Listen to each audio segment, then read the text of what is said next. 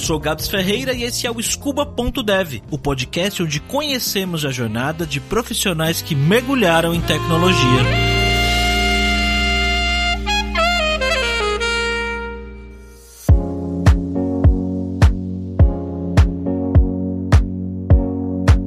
Se você gosta de tomar uma cerveja, provavelmente já ouviu falar do Chopp do Pinguim, lá de Ribeirão Preto que é a cidade do Fernando, o nosso entrevistado de hoje aqui no podcast. Apesar de não ser de uma família rica nem nada do tipo, Fernando cresceu já com acesso a computador, videogame e tudo mais. Só que na hora de escolher uma profissão lá aos 18 anos, ele foi trabalhar com telemarketing, foi promovido, chegou a gerenciar pessoas e a sua carreira foi baseada basicamente na área comercial e de relacionamento com gente mesmo no dia a dia. Ele até chegou a ter algumas oportunidades oportunidades para trabalhar com tecnologia, mas na época não valia a pena para ele.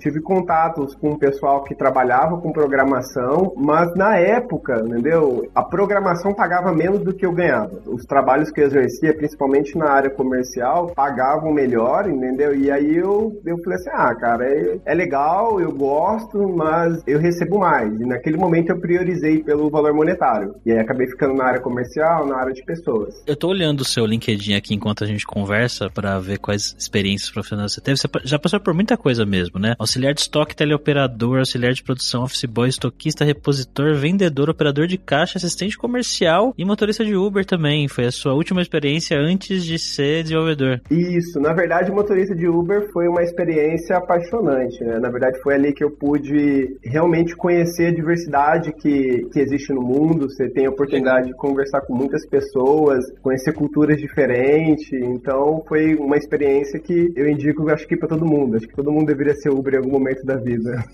Abriu sua mente. Demais, demais. Que legal, cara. Que legal. Deve ter passado alguns perrengues também, pegou alguns, alguns passageiros malucos? Sim, sim, sempre tem. Principalmente aqui em Ribeirão, que é a terra dos malucos, né?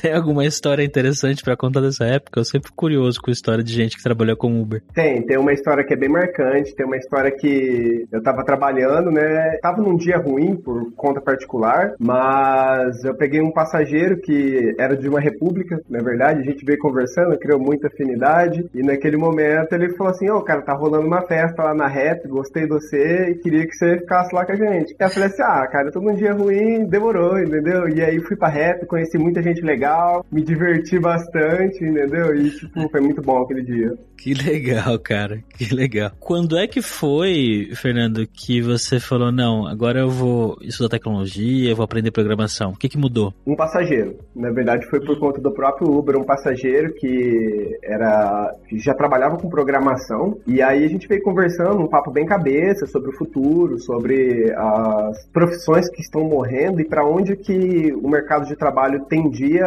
a ir, né? Nessa conversa a gente acabou identificando que tecnologia vai ser a maior parte dos postos de trabalho vão estar ligados à tecnologia, né? Então com a automação da indústria, com toda essa mudança que está acontecendo principalmente acelerada pela pandemia, ele já trabalhava com tecnologia e a gente identificou que se as pessoas não começassem a mudar o mindset delas para a tecnologia, para o geral que envolve a tecnologia, elas tenderiam a ficar desempregadas muito rápido e seriam pegas de surpresa. E eu me encaixei naquele momento, né? Já entendi que já tinha muita coisa aí sendo feita para automatizar os veículos e que eu precisava abandonar o barco antes que o barco afundasse. E aí eu, eu falei assim, ah, cara, vou experimentar a tecnologia, entendeu? E eu já tinha um primo que trabalhava com programação em PHP, num banco de dados e tal. Fui conversar com ele, ele me deu super incentivo e eu comecei, entendeu? Eu comecei a estudar, não tinha, tava sem computador na época, comecei a estudar com o meu celular, estudava JavaScript no celular. Celular mesmo? Mas aí você escrevia código no celular? Sim, tem alguns aplicativos, não são muito eficientes,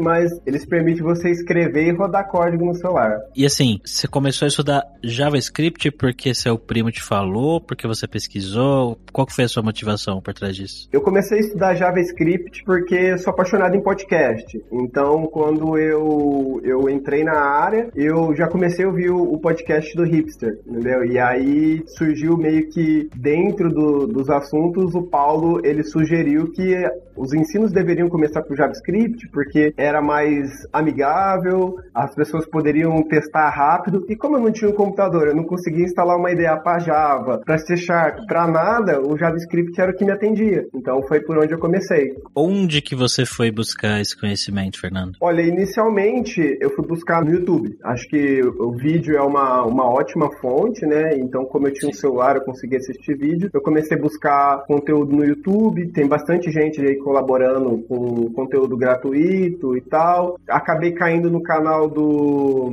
Ah, esqueci o nome dele, mas é, é um canal tipo de introdutório, né, para a programação. Aí comecei a fazer alguns cursos de algoritmo. Eu já tinha estudado algoritmo antes, um tempo atrás, mas. Não é o Guanabara, não, é? É o Guanabara, isso, do curso em vídeo. Adoro ele, né? Ele é fenomenal, entendeu? E eu acho que ele contribui com, com a sociedade, levando bastante gente para programação. E nesse início, fora a barreira técnica, né, que é digitar código no celular, que é um desafio por si só, você achou muito difícil, cara, no início, programar? Olha, eu não achei difícil programar, entendeu? A barreira técnica aí sempre é um pouco mais difícil, mas como eu era um cara que sempre fui ligado com o jogo, sempre gostei dessa parte de tecnologia, eu não achei difícil, né? Eu já estava meio que familiarizado com o mercado de tecnologia, mas não, não trabalhava, não exercia nada, né? Então eu achei que é, é bem intuitivo, principalmente você começando com JavaScript, você começa a entender como é que funciona a web, por que, que a web funciona do jeito que funciona. Para mim não foi uma barreira.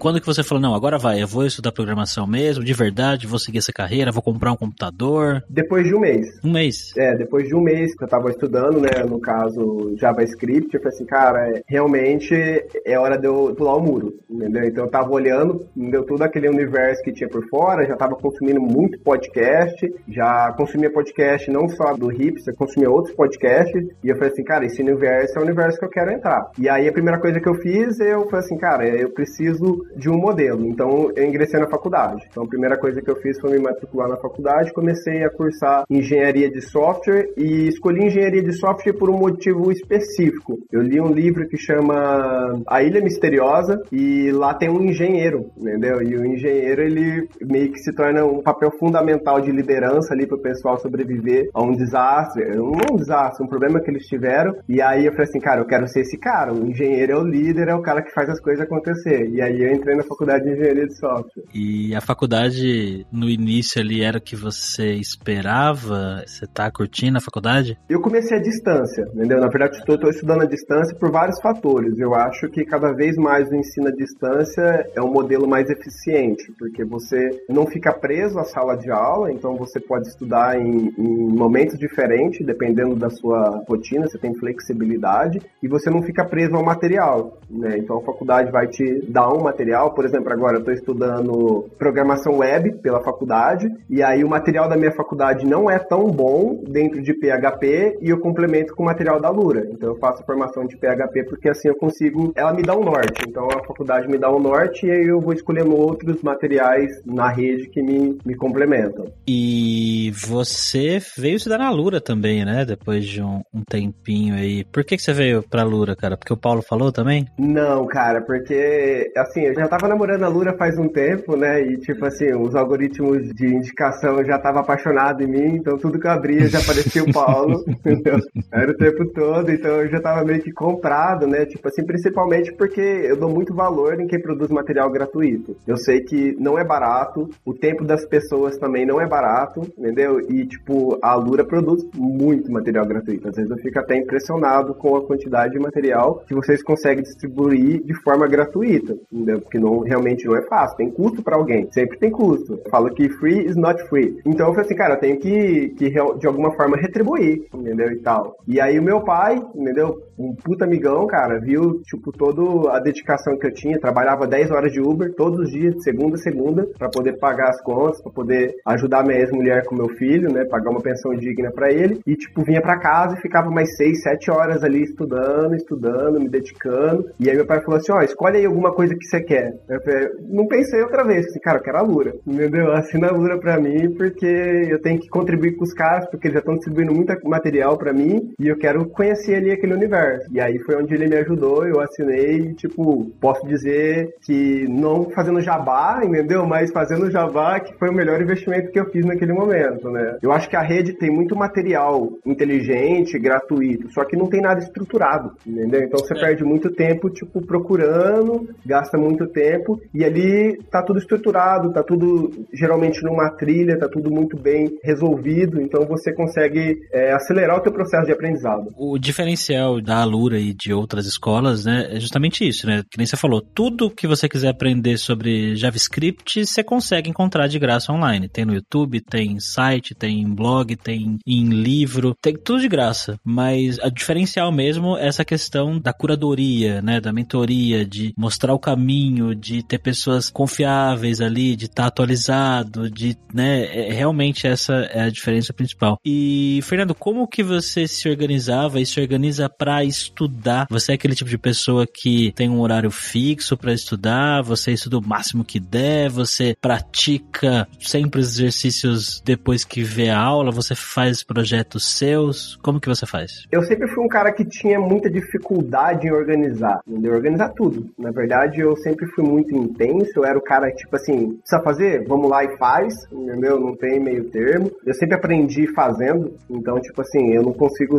só ver, eu preciso pôr a mão na massa, eu preciso ser aquele cara dinâmico que tá ali aprendendo, mas eu tinha dificuldade em organizar. E aí, o que me ajudou bastante a, a me organizar dentro disso foi um curso que eu fiz na própria Lura, que chama Aprendendo a Aprender, entendeu? Então, eu tive bastante insights no momento que eu fazia o curso, né? Naquele momento eu falei assim, bom, eu já sei como aprender, então já sou um lifelong learning e preciso estruturar meu processo de aprendizado, né? Até aquele momento eu não tinha uma metodologia, hoje eu já tenho uma metodologia própria, né? Eu sei a melhor forma que eu aprendo, eu estruturo esse modelo dentro da minha rotina. Então eu não tenho exatamente um horário para estudar, eu estudo o dia inteiro, entendeu? Então, eu, tipo, eu trabalho na TOTUS e o horário que eu não estou trabalhando, eu estou estudando e até dentro da TOTUS hoje, a gente está passando por um processo de onboard onde a gente tem uma oportunidade de estudar quase que o tempo todo? Então, eu estudo o dia inteiro, só que eu fraciono isso em várias trilhas diferentes, em conhecimentos diferentes para mim poder fazer conexões que agregam valor umas às outras. É, é legal você falar isso porque realmente você encontrar o seu jeito de estudar, né, a sua rotina, o processo que funciona para você é, é, muito importante. Muita gente vem perguntar pra gente às vezes na Lura, ah, quantas horas por dia eu deveria estudar? Como que é o melhor jeito e tal. Claro que tem algumas práticas que já funcionam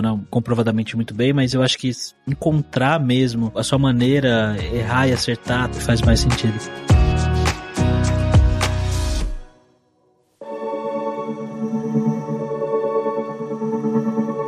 E, Fernando, como que surgiu essa oportunidade aí do seu primeiro estágio em tecnologia? Eu sempre fui o cara do network. Como eu vim da área comercial, eu entendi bem cedo que network é o que abre portas. Network é muito importante para tudo. Fiz um, um, perfil no LinkedIn, que até então eu não, não participava da rede do LinkedIn, e aí eu comecei a criar contatos, né? Comecei a conhecer pessoas, comecei a escolher os meus mentores ali para poder acelerar o meu processo, e aí eu comecei a me candidatar para vagas. Então, consegui uma oportunidade aqui em Ribeirão Preto, no próprio Uber, conheci um, um coordenador de uma área comercial da Build, que é uma grande empresa de construtora. Fiz meu processo, primeiro processo seletivo, não passei. Não fiquei triste, falei assim, cara, eu tô no caminho, consegui meu primeiro processo. E aí continuei tentando alguns processos. Foi quando surgiu no próprio LinkedIn essa oportunidade, e eu já tinha tentado, na verdade, a entrar na TOTS, mas pela empresa que eu trabalho aqui hoje em Ribeirão Preto, que é a Consim, que faz parte do do grupo TOTS e não tinha dado certo, mas eu não desisti. E aí, nessa oportunidade de estágio, eu falei assim, cara, é agora, entendeu? Agora eu vou conseguir e tal. E aí fui muito bem, acho que a bagagem que eu tive participando de eventos, como eu participei já do TDC no, no meio do ano, falei, preciso estar junto com a galera aí e tal, foi meio que o, o ponto-chave para que eu pudesse conseguir essa vaga. Então toda a experiência que eu tive dentro da parte que eu estudei, mais a experiência que eu tive conectada da comunidade, eu acho que foi o fundamental para eu conseguir uma vaga numa empresa que nem a TOTOS, né? ter passado um processo de estágio que teve aí mais de 10 mil inscritos, né? E Fernando, uma coisa que muitas pessoas têm receio e que querem entrar na área de tecnologia é a questão da idade. Tem gente que é mais jovem do que você, que tem 25 anos, 26 e fala, putz,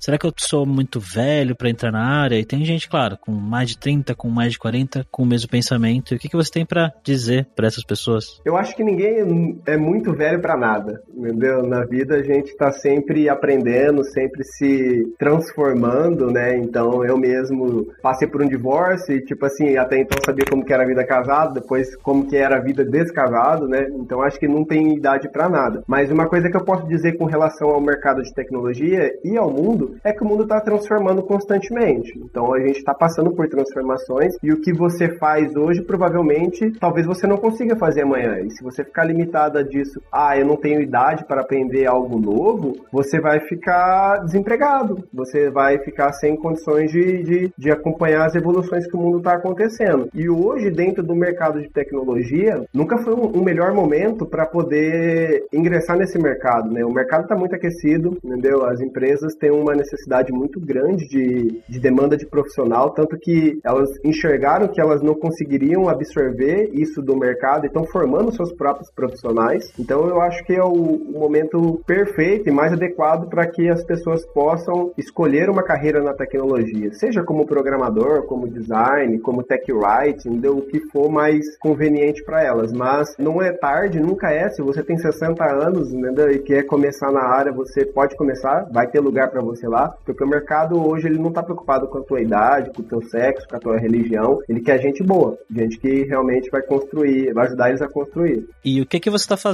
hoje aí na TOTUS, cara, no dia a dia? Como que é a sua rotina? Nós estamos num processo de onboard, né? Então, nós somos um programa piloto para TOTUS até então. Então, nesse processo de onboard a gente está aprendendo bastante, né? Então, primeiro está sendo incluído toda uma cultura para nós, uma coisa que o mercado já entendeu é que se ele não construir um fit cultural com o colaborador, ele vai deixar a empresa. E as empresas precisam de muitos colaboradores, está né? Crescendo e tal. Então eles estão construindo primeiro esse fit cultural conosco. A gente tem acesso aí a N ferramentas, a um grupo de, de gestão maravilhoso que está recebendo a gente. Mas em segundo plano a gente vai ser encaminhado para a área técnica. Então a gente tem todo também um treinamento técnico que nós vamos receber por parte da TOTS para poder exercer o que a gente vai fazer. Eu já sei qual que vai ser a, a stack que eu vou trabalhar. vou trabalhar numa stack com, com C Sharp, aqui na cidade onde eu trabalho, no grupo TOTOS. Então eu já meio que fui me adiantando, estudando, fazendo as formações ali na Lura em C Sharp, em ASP.NET, mas vai ter todo esse treinamento através da, da TOTOS também, entendeu? Hoje ela tem uma governança muito forte nisso, que tem materiais próprios e busca parceiros externos, como a própria Lura, que é um parceiro da TOTOS hoje, que facilita o nosso aprendizado, desenvolvimento dentro das, das competências técnicas. Mas há uma preocupação muito grande da TOTOS em desenvolver também a soft skill, né? Que eu acho que hoje é a moeda de troca dentro do mercado de trabalho. E está gostando do C Sharp, cara? Cara, eu tô. Eu já vim de um background de Java, né? Eu comecei com Java, que na época eu não tinha muita escolha. Acho que Java é uma ótima linguagem para quem quer começar no, no back-end, entendeu? É uma linguagem que não é tão amigável assim, mas é tudo free, entendeu? Então você não precisa gastar dinheiro com nada e tal. E tem bastante, uma comunidade muito acolhedora dentro do Java. Então eu comecei com Java e aí depois eu fui pro C Sharp. E, tipo, é muito parecido, na verdade. Eu vou dizer que é um irmão gêmeo e que só muda as palavras, entendeu? Porque é quase igual. Então para mim foi bem tranquilo fazer essa mudança de uma linguagem para outra, porque o paradigma é o mesmo. Geralmente as classes são estruturadas da mesma forma, então foi bem tranquilo. O que eu gostei mais é que o C Sharp resolve alguns problemas que eu encontrava no Java, entendeu? Como, por exemplo, os getter setters, era uma coisa que me incomodava muito, e ele trata de uma forma que eu acho mais elegante. E Fernando, você acha que as experiências que você teve anteriormente, tudo que você passou profissionalmente falando, te ajudaram de alguma forma a conseguir essa oportunidade? Sem dúvida. Eu acho que as experiências que nós trazemos da nossa vida, principalmente dos outros trabalhos, vão se acumulando, né? Na verdade, você não perde nada. Você vai recorrendo a cada habilidade que você constrói na vida para poder resolver um problema. Então, o mercado hoje, ele está voltado para a tecnologia, mas a gente constrói tecnologia para atender as várias demandas que existem no mercado, né? Então, a gente traz a nossa bagagem, entendeu? Profissional, como pessoa, para poder agregar dentro desse mercado. Então, eu já acompanhava aí o podcast do, do Scuba. Eu vejo que, por exemplo, eu sou um cara de pessoas, entendeu? Ela me ajudou a conseguir a vaga por eu falar muito bem, entendeu? Por eu ter essa desenvoltura dentro disso. E a pessoa que me entrevistou, na verdade, ela falou assim: olha, o diferencial para tua vaga, na verdade, o diferencial que trouxe você para a companhia depois que eu passei no processo, foi você ser uma pessoa da área de pessoas, porque a gente tem hoje um grupo de desenvolvedores, entendeu, que é muito fechado, entendeu, dentro da casinha deles, tem pouca comunicação e acaba não conseguindo dividir. E a gente precisa desse profissional que é mais aberto a conversar, mais aberto a dividir, para que a gente possa construir mais, entendeu? não fique só preso. Então, falta um pouco de comunicação nos desenvolvedores, né? Isso foi um diferencial, então. Quais são os seus próximos mergulhos, Fernando? O que, que você vê aí para sua carreira? Aonde que você pretende se aprofundar? Na verdade, já estruturei todo o meu plano de carreira para os próximos 10 anos, né? Então, eu acho que a gente tem que pensar no longo prazo. E como eu venho da área de pessoas, eu sou apaixonado por essa parte de liderança, de governança, de gestão. Eu acredito que a minha carreira, em algum ponto, ela vai colidir com essa área de liderança. Então, eu quero inicialmente ter um perfil, um background bem técnico, né? Conhecer realmente aí como é que funciona o mundo e a vivência dos desenvolvedores, entendeu? Me especializar em desenvolvimento para depois trilhar uma carreira em liderança. Então, eu quero seguir para a parte de gestão de pessoas dentro da companhia, mas gestão de desenvolvedores, ajudar os desenvolvedores a se desenvolver. Muito bom, cara. Fernando, que dicas que você dá então para pessoas que estão vendo a gente agora, que tem anos de carreira que nem você tinha em outras áreas e que querem entrar em tecnologia? Olha, a primeira delas que vocês deixem essa crença de que idade é um, um fator limitante para você mudar de carreira de lado, entendeu? Então, enquanto você tiver a crença de que não é para mim, não vai ser, entendeu? Então, a primeira dica é deixa a crença de lado, mete a cara nos estudos, entendeu? Porque realmente para você entrar na área, você precisa estudar. É uma área que demanda muita gente, mas é uma área que demanda um perfil muito técnico também, né? Você precisa saber fazer, não é qualquer um que está dentro da área. A segunda dica que eu posso dar é esteja envolvido com as comunidades, tá? A comunidade de dev é muito acolhedora, eles estão muito dispostos a mentorar, a ajudar o pessoal, entendeu? De, de todas as formas. Participem de eventos, eu acho que é muito importante, não importa qual evento, participe e esteja disposto a errar, entendeu? Porque, na verdade, você vai errar pra caramba. Eu já ia olhando aí o pessoal conversando que muitas vezes é sênior da profissão, os caras erram todo dia, entendeu? Eu acho que se você vai abrir um programa, muitas vezes ele tem bug. Se tem um bug é porque alguém errou, entendeu? Então, essa área é feita de erros, né? A gente precisa errar para poder acertar. Então, esteja disposto a errar, saber que você vai errar, não ficar limitado a esse fator de que, ah, cara, eu não posso errar. Não, você pode, você deve, mas erra rápido e conserta rápido. Então, esteja disposto a errar. Eu acho que, principalmente, são essas três dicas, mas uma outra coisa que eu quero deixar que é muito importante para as pessoas é para vocês não cair no viés de que você precisa ser perfeito para começar a se candidatar às vagas. Não, não existe perfeição, entendeu? Esquece isso, entendeu? Aprender um pouquinho, vai lá e se candidata. Aprende mais um pouquinho, vai lá e se candidata. A hora que você tiver pronto, o mercado vai entender e vai falar assim, bom, esse cara aqui já está pronto para o que eu preciso. E, e te absorve.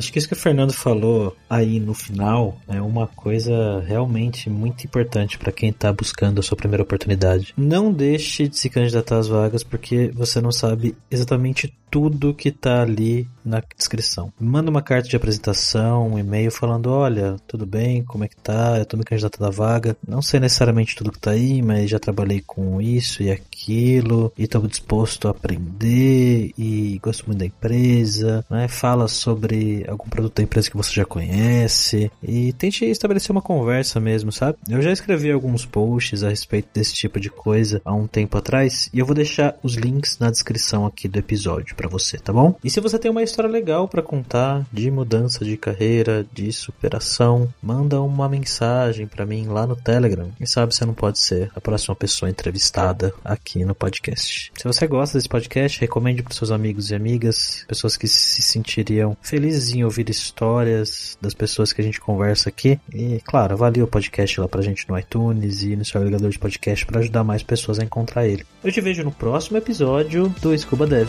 Tchau, jovem!